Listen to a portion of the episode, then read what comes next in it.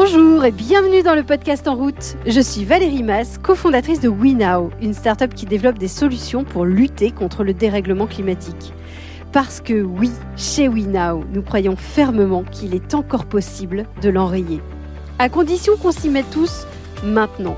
Alors chaque semaine, je vous emmène donc rencontrer des scientifiques qui explorent de nouvelles voies, des entrepreneurs, des dirigeants, des personnalités qui ont choisi de se retrousser les manches et qui agissent à leur niveau.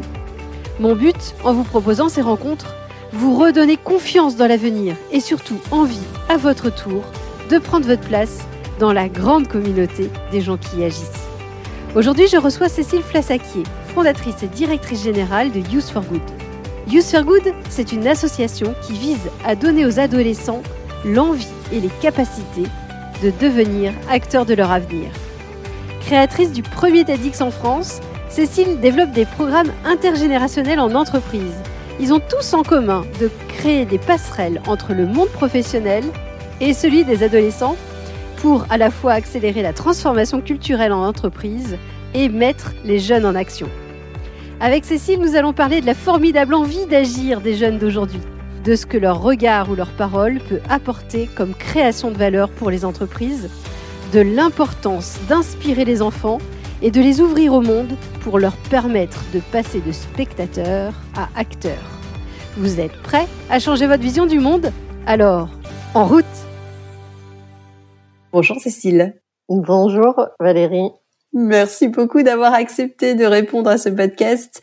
Alors, peut-être première question, est-ce que vous pouvez vous présenter, présenter votre parcours? Alors, avec plaisir. Je suis Cécile Flazaquier, j'ai 45 ans et je suis la fondatrice et la directrice générale de l'association Youth for Good.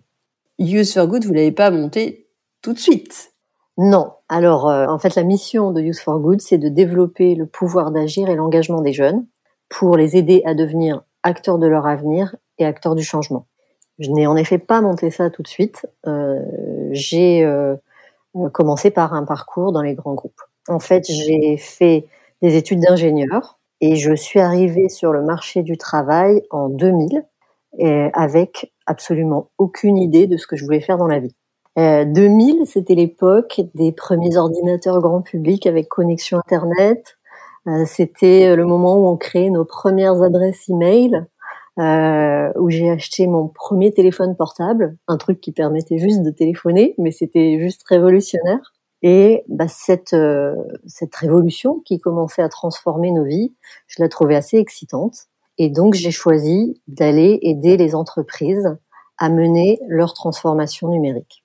Du coup, j'ai travaillé pendant euh, plus de 15 ans dans les grands groupes, euh, Orange, Air France KLM, Accor Hotel. Et j'ai trouvé ça passionnant parce que la transformation technologique tirait avec elle les transformations organisationnelles et humaines de l'entreprise. Et puis un jour, j'ai eu la chance, entre guillemets, de tomber malade. Et ça m'a obligé et ça m'a permis à la fois de ralentir, de prendre du recul. Et j'en ai profité pour m'intéresser à d'autres transformations et notamment à tout ce qui tournait autour de l'entrepreneuriat social, et à la transition euh, sociale et environnementale. Et c'est comme ça que j'ai décidé de me consacrer à cet autre type de transformation. C'était également l'époque où on commençait à être sensibilisé au changement climatique. Et j'ai décidé de le faire à travers les jeunes parce que c'est ma seconde passion et parce que c'est l'avenir. Et alors, comment vous est venue euh, cette idée de euh, proposer aux jeunes euh, d'agir pour le bien? Qu'est-ce que vous vouliez faire avec les jeunes pour les pour les embarquer dans cette quête du bien, à la fois climatique et social? En fait, j'ai je, je m'étais donc beaucoup nourrie et beaucoup intéressée aux questions d'éducation, et j'avais retenu que on retient 10% de ce qu'on nous dit et 90% de ce qu'on fait. Et, en fait, tout vient de là. J'ai aussi constaté euh, le déficit de confiance en soi des jeunes, bah, à commencer par moi, mais qu'en fait, il n'y a pas beaucoup d'évolution par rapport à ça. Et du coup, ce que j'ai voulu faire, c'est donner confiance aux jeunes en les mettant en action. Et en fait, quand j'ai repris le travail, j'ai continué à, réfléchir, à observer, et en même temps, j'ai commencé à expérimenter. J'ai proposé à un groupe d'adolescents de 14-15 ans de monter leur propre projet à impact positif. Et du coup, on se retrouvait chez moi tous les dimanches matins et ils, ils ont choisi leur projet euh, et ils travaillaient sur euh, sur leur projet tous les dimanches matins. Et là, je me suis dit mais pour bah, pour tous les parents qui ont des ados de cet âge-là, c'est juste incroyable. Ils sont tous là le dimanche matin à 10 heures. Ça veut dire que quand on tire sur euh, les bons euh, déclencheurs, ça marche. Et ces déclencheurs, c'est l'autonomie, le plaisir et le sens. Et alors, comment vous avez été les chercher justement? Parce que, alors, j'ai des ados. comment vous avez été euh, les motiver? Quels ont été les Quel a été le discours? Quel a été le euh, les arguments que vous avez apportés? Ben, c'était cela justement. C'était de leur dire est-ce que ça vous intéresse de créer un projet qui sera votre projet? Moi, j'essaierai je, juste de vous guider et, de vous apporter ce dont vous avez besoin. Et ensuite, euh, c'est vous qui faites. Et, du coup, ça leur apportait plein de choses qu'on n'apprend pas à l'école. Et c'est ça, je pense, qui leur a plu. Ils trouvaient dans le projet cette autonomie, ce plaisir et ce sens euh, qui les drivait. Et, euh, et, depuis, en fait, j'avais fait le test dès cette première expérience. Euh, je leur avais tous demandé, je raconte souvent cette anecdote et maintenant je le fais à chaque fois, quand je travaille avec des jeunes, je commence par leur demander si vous êtes intelligent, levez la main. Et il y en a toujours un tiers qui ne lève pas la main. Et du coup, tout ça, ça contribue à bah, donner confiance en eux aux jeunes. Comment est-ce que les jeunes vont être capables de changer le monde s'il y en a déjà un tiers qui pensent qu'ils sont pas intelligents? Pour moi, c'était euh, c'était vraiment ça le cœur du truc, qui ressortent avec des savoir-être, des savoir-faire et des compétences. Et alors, ce premier groupe de jeunes, ils ont bossé sur quoi comme projet? Comment ils ont choisi? Quels, ont été les projets qui, les ont euh, drivés? Ils ont choisi de créer une application qui permettait de lutter contre la pollution numérique. Ils se sont dit en fait on passe beaucoup de temps sur nos téléphones.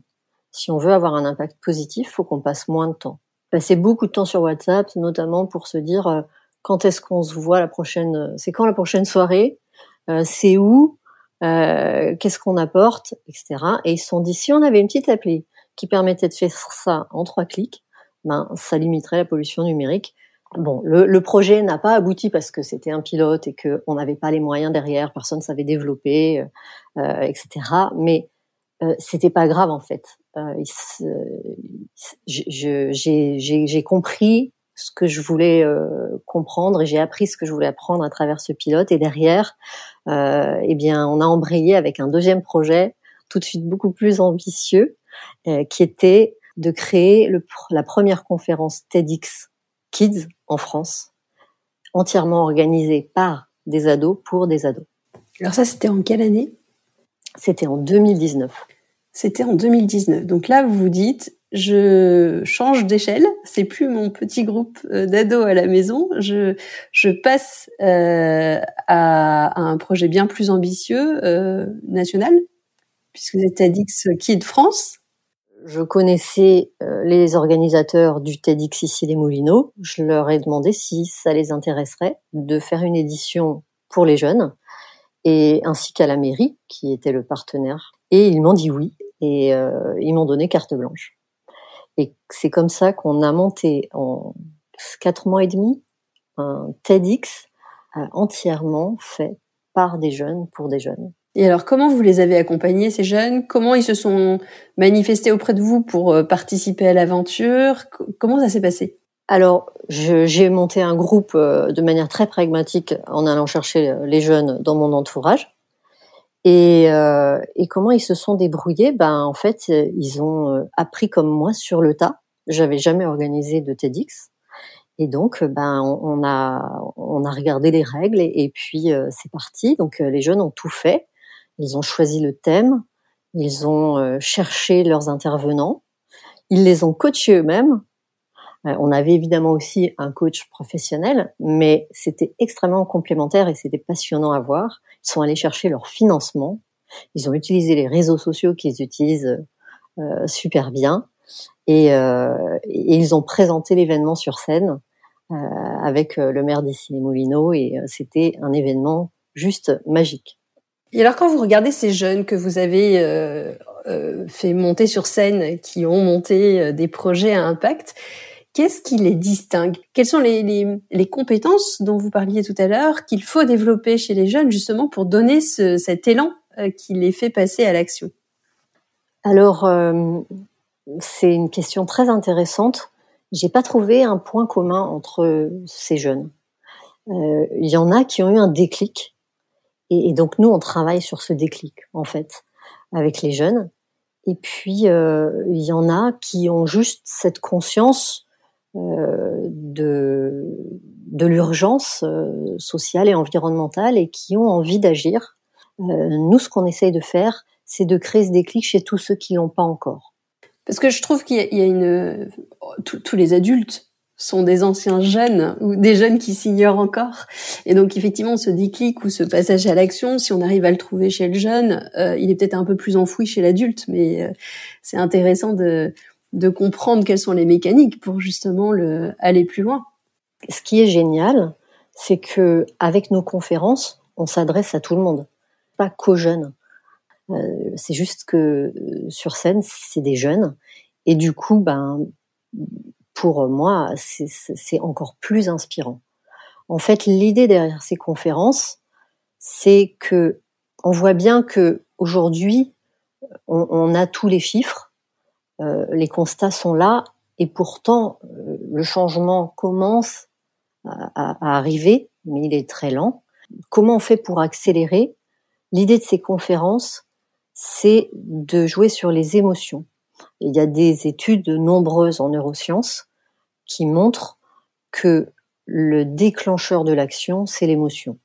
Et à travers les jeunes, euh, comment mieux déclencher des émotions qu'à travers des jeunes aussi inspirants euh, qui tirent le changement et, qui, euh, qui nous montrent la voie.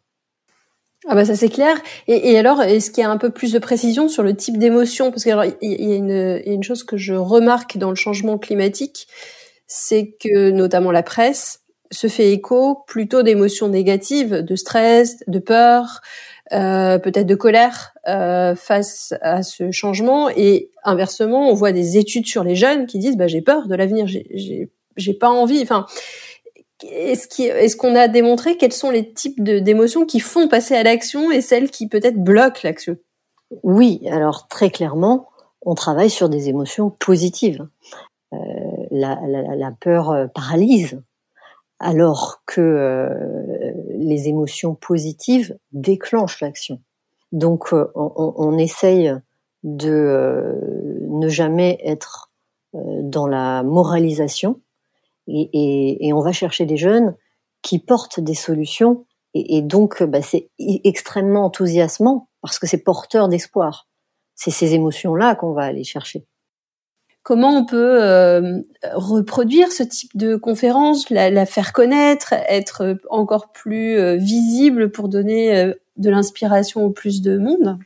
Alors, ce qui est génial, c'est que on a fait la première conférence Youth for Good au mois de juin et depuis, on a été contacté par plusieurs villes en région pour aller faire la conférence là-bas. Mais l'objectif, in fine, c'est pas de faire des tournées. Là, donc, on a prévu une tournée au premier semestre 2022. Avec les jeunes, on va partir dans ces villes pour euh, faire la conférence. Mais l'objectif, c'est de monter Youth for Good en région et qu'on puisse mettre en lumière tous les jeunes du territoire qui portent des idées ou des solutions qui font changer les choses. Génial. Et est-ce qu'il y a dans l'idée de travailler peut-être avec l'éducation nationale pour que bah, ce, ce type de, de programme ou en tout cas ou peut-être que des outils soient mis en place pour accompagner euh, ces jeunes et, et peut-être donner un peu plus de visibilité encore aux jeunes euh, dans les écoles, dans les lycées? Oui, on l'a pas encore euh, fait dans des écoles, c'est tout à fait possible. Euh, c'est un modèle qui est tout à fait scalable. On a développé une méthode euh, très rodée euh, pour avoir un résultat extrêmement qualitatif. Et donc, euh, on peut former des gens euh, très facilement pour que eux, un peu sur le modèle TEDx hein, finalement, pour que eux puissent créer leurs événements Use for Good et ça peut avoir lieu n'importe où. Et alors j'avais une question, est-ce qu'il y a des âges particuliers où on sent qu'il y a encore plus de d'envie d'agir que d'autres? Je pense que c'est l'adolescence. Euh, les jeunes adolescents ont été euh, marqués par euh, les, grèves pour le climat.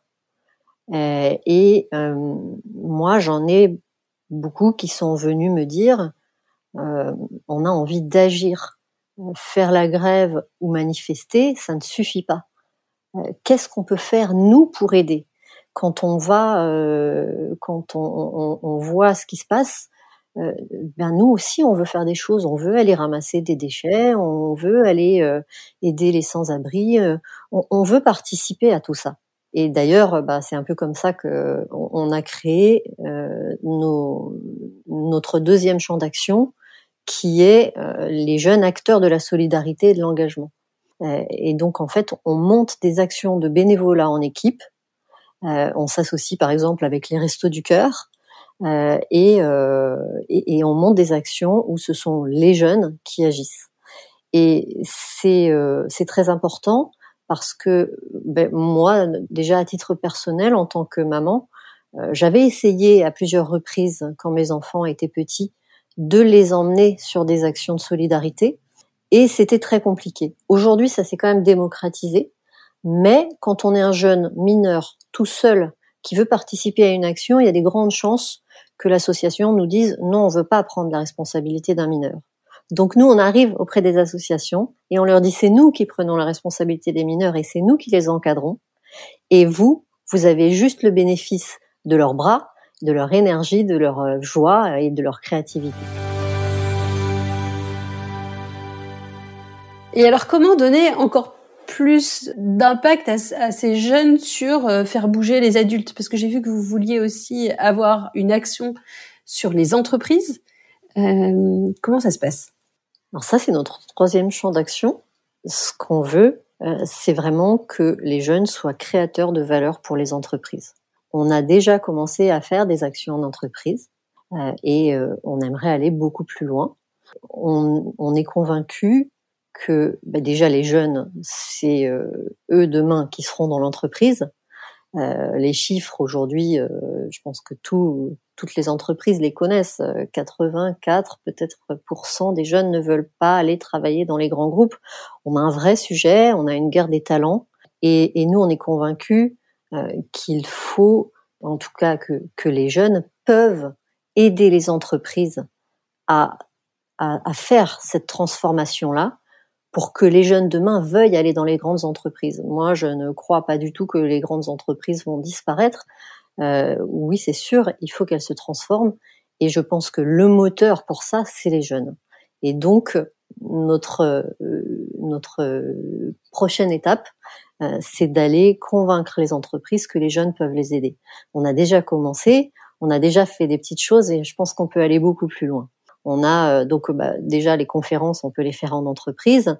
Ça peut être des expériences apprenantes euh, extrêmement euh, inspirantes pour créer de l'engagement au sein des collaborateurs. On a réinventé complètement les stages découvertes.